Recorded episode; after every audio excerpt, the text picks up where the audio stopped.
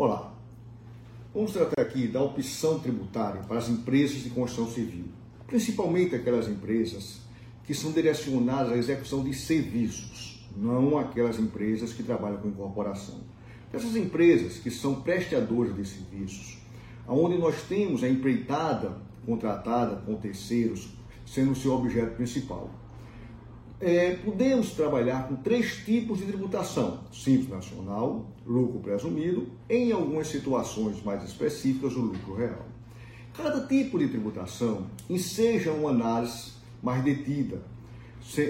Iniciando-se com o simples nacional, nós temos para essa atividade de obra de construção civil o anexo 4, onde o detalhe que diferencia praticamente das demais tabelas do simples nacional é a incidência de INSS em separado do simples, ou seja, como uma empresa normal, uma empresa que não tivesse a opção pelo simples.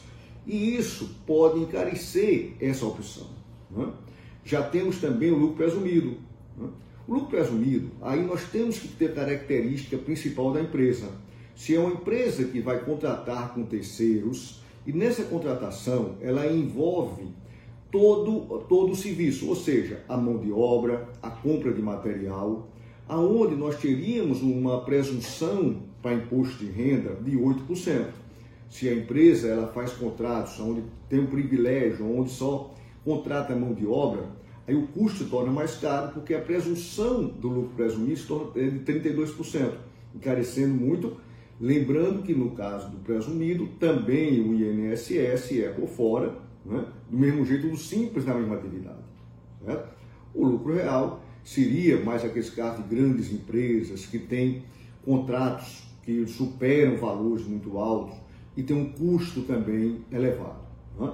Então, a forma de tributação ela pode ser feita a cada ano. A cada ano nós podemos migrar entre uma empresa que um ano está no Simples Nacional, ele analisando a sua realidade pode ir para um lucro presumido, né? Mas um ponto importante é a, a empresa ela sempre tem uma forma de contratação aonde o principal é contratar só mão de obras e a, o proprietário da obra, somente em obras privadas de pessoas físicas, construção de casa, etc. Essa pessoa se encarrega da compra de material. Então, é, muitas vezes o Simples Nacional pode ser melhor ah, mas nós temos uma, uma contratação, somente com órgãos públicos, em licitações, aonde nós temos a contratação global, que envolve mão de obra e material.